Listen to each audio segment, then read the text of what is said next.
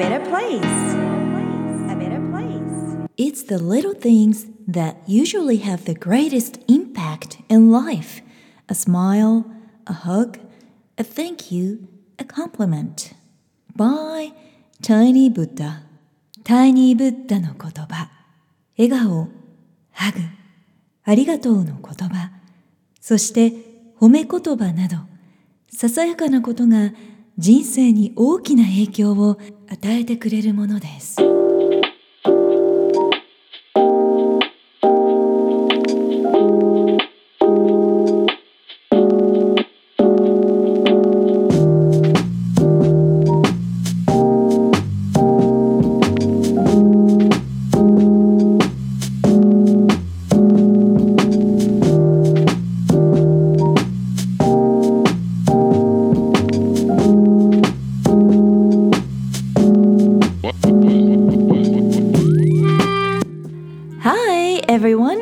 Your new year has been off to a good start.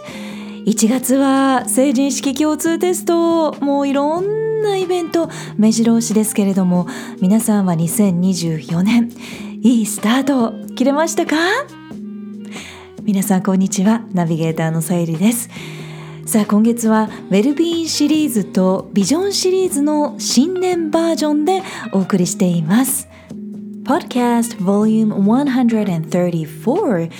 ポジティブ心理学幸せ力数字のパワーを幸せに活用して夢を実現する方法。No.2 How to achieve your dream by using the magic of numbers. 数字好きな方と苦手あんまり好きじゃないという方と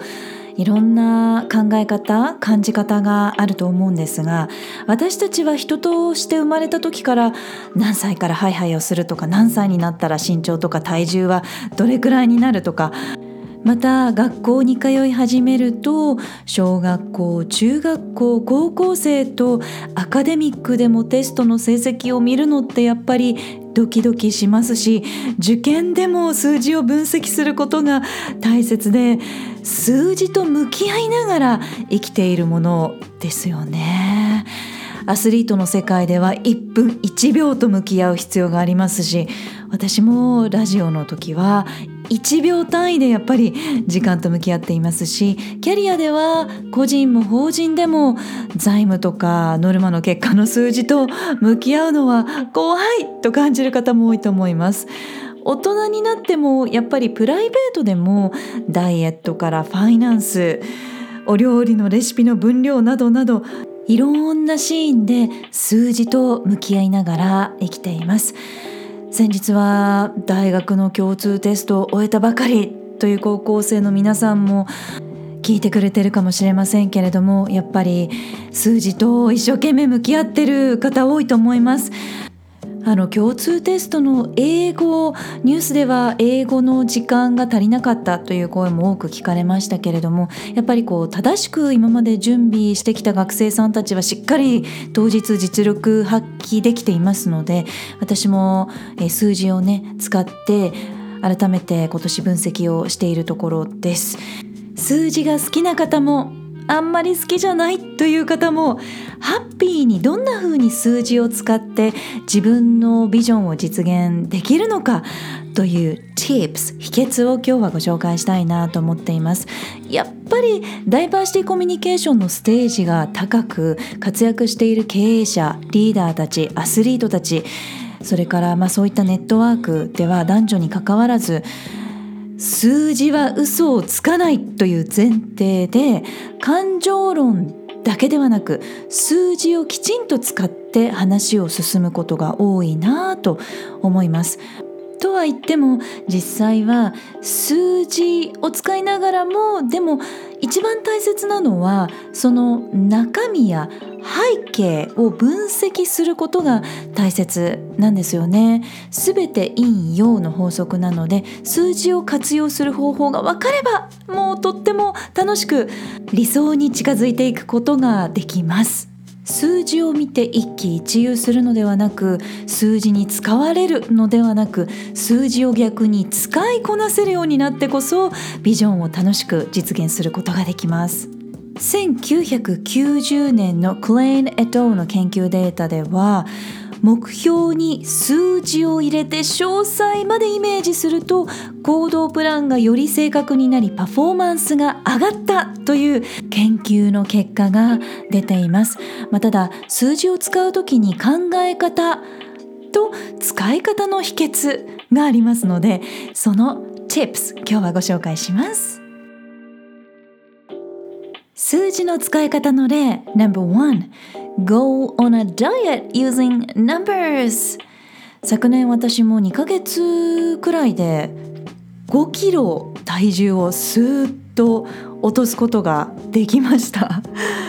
なんか急に思い立っておやってみようという感じだったんですけれども2ヶ月くらいでこう心も体も本当に軽く感じるようになってフットワークも軽くなりましたのでいろいろもうプラスしかないっていう感じであやってよかったなと思ってるんですけれども変えたことは実はとってもシンプルなんですね。で何をしたかというと数字を記録するということだったんです。筋トレを普段行ってる方とかアスリートの方とか栄養士さんとかこう食と体のことに関してプロフェッショナルな方っていうのは目分量とか感覚でおこれを食べたからこれを今日は控えようとか今こういう感じで体が訴えているので今日はこれを控えようという感じで記録しなくても大体の感覚でわかると思うんですね。まあ、ただ慣れるまではインとアウトを数字でコントロールしてみました私食べることとっても大好きなので日頃からバランスの取れた食事をしなくっては調子を崩してしまうので、まあ、それは気をつけてはいたんですけれどもやっぱり食べることが好きだと甘いものもピザもお肉も揚げ物もやっぱり食べたいなのでそんなに我慢をすることなく食事の内容は特に変えることはしませんでした。もちろん野菜もたっぷり摂るようにしています。どんな風に変えたかというと摂取カロリーインの方をまずは毎日記録しました。食べたものとそのカロリーをすべて記録したんですね。次にアウト消費カロリーの方も毎日記録しました。歩いた歩数だったり大体の運動した消費カロリーも記録しました。やっぱり摂取カロリーが上回っているなと感じたので食べる内容ではなく食べる量を少しずつ減らして摂取カロリーを減らしました。それからお食事の時間を移動時間の前とか午前中とかお昼とかに集中させて動く予定があるその前にいただくようにしたんですね。これ結構大きかったかなと思います。また消費カロリーを増やすようにしました。歩く時間歩数座るよりも立つ歩くよりも小走り車や電車よりもスニーカーを持ち歩いて一駅歩くといったような感じで歩く時間をスケジュールに組み込みました。それだけでスーッと2ヶ月で5キロ落ちました。一人一人健康状態だったり理想だったり食生活好きなライフスタイル全然違うと思いますのでぜひそれぞれの理想とライフスタイルそれから体調に合ったスタイルを選びながら数字を使って理想の体や健康状態に近づいてくださいね決して無理はしないでくださいね考え方 No.2 数字はあくまでも目安や分析ツールとして使う。数字に一喜一憂したり数字が自分の価値をジャッジするなんて考えは決してしないでください。Just use the numbers for improvement and adjustment. 理想の数字が初めは出なくても全然大丈夫です例えば英語力をアップさせたいという方には必ずあの成績の結果というのを持ってきていただいて判断材料にさせていただくんですけれども例えば英検 TOEIC、TOEFL、IELTS インターナショナルスクールで使うマップテストといったようなあの海外のバージョンの模試の結果なんていうこういろんなツールがあるんですよね。でそれはあくまでも現在地それから今の特徴をつかむための分析ツールとして使っています。なので実際の能力例えばこれから達成できるであろう英語力とはあまり関係がないですね。なのでその今の英語の成績の結果が自分自身の能力だと思わないようにしてもらっています。何に使うかというと数字を使って何をすればこれから伸びるのか何がブロックになっているのか何が強みで何が得意なのか何にもっとこれから時間を費やせば力が伸びていくのかという参考の材料にするだけのことです。ですから数字で自信を失ったり自分の能力に限界値を作ったりする必要は全くありません。Just be confident. Number three 数字をスケジュール帳に落とし込む方法、まあ、実際じゃあどうやって数字を手帳に書いていけばいいのかという方法なんですけれどもその答えは人に影響されずコントロールできる数字に着目するです Just use numbers only for what you can control 英語力アップしたいキャリアを成功させたいという希望をこう伺っていく時にお金と時間が原因になっていることってやっぱりとっても多いなと感じるんですね。そこでコントロールできないことではなくコントロールできることを数値化してデイリープランナーに落とし込んでいきます。例えば価値観が世界を見るというものだとします。その価値観を満たすための今年のビジョンが例えば英検準1級から英検1級レベルまでの英語力をアップするだとします。これが自分自身であろうとお子さんであろうと変わりません。でそれを社会状況とか誰かに影響されずに自分の行動だけにリンクさせて自分ができることだけにフォーカスして行動プランを立てていくんですね。例えば社会がこうなったらこれが実現できる。とか状況がより良くなったらできる。とかそういうような数字ではなくそれに影響されないような自分がやればできる。自分だけの責任でできる数字をつけていくことがとても大切です。例えば語彙数を3000語新しくマスターしたいということであれば12ヶ月で割ると1ヶ月250単語1日8単語くらいになります。でこれがちょっとスピーディーすぎるかなという場合は、まあ、例えばお子さんの場合だったらこれを1年ではなく2年計画とすればいいということになりますよね。なのでどれくらいのスピードでそれを達成していくのかと逆算して考えていきます。そしてそれを達成できる行動のための時間をブロックしちゃいます。そしてスケジュールに落とし込みます。例えば新年のビジョンの書き出し方としては価値観のトップ1世界を見る。で価値観を満たすための今年のビジョンは英検準1級から英検1級までの英語力アップ。そして2024年のイヤービジョン。今年のビジョンとしては新しい語彙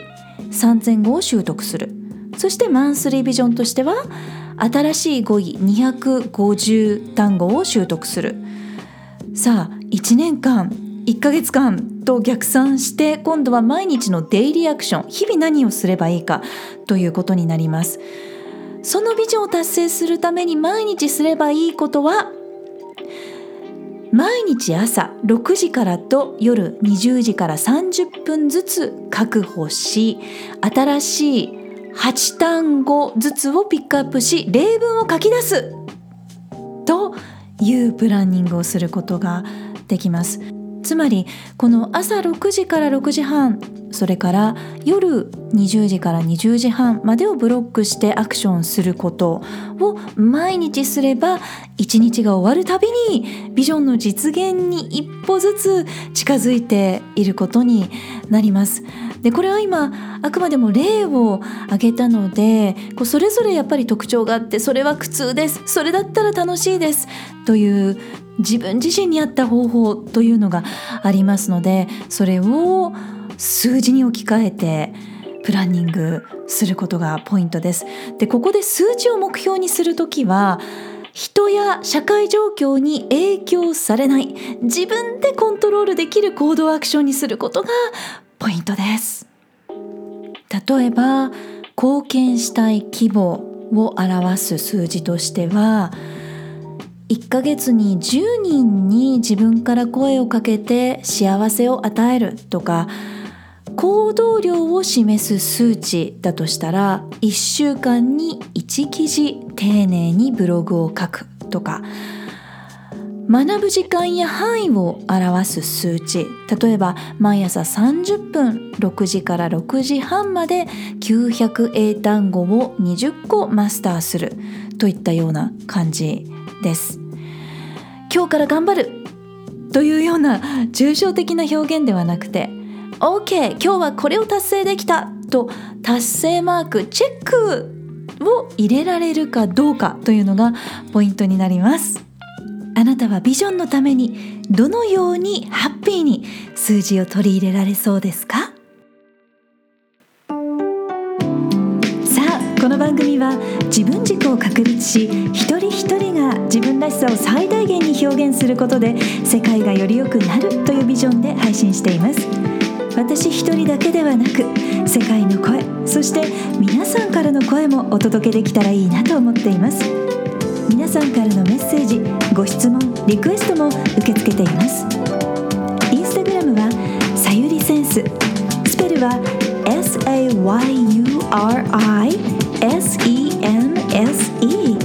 Facebook ページはグローバル育児。スペルは GLOBALIKUJI で検索してぜひフォローやメッセージでつながってくださいね。からはゼロからマスターまでのストーリーやキャラクターがわかる心理学診断も無料で体験いただくことができますお役に立てたら嬉しいです Hope to hear from you Alright Thank you for listening Take care and enjoy your life Till next time Bye bye Who you are makes the world a better place. A better place. A better place.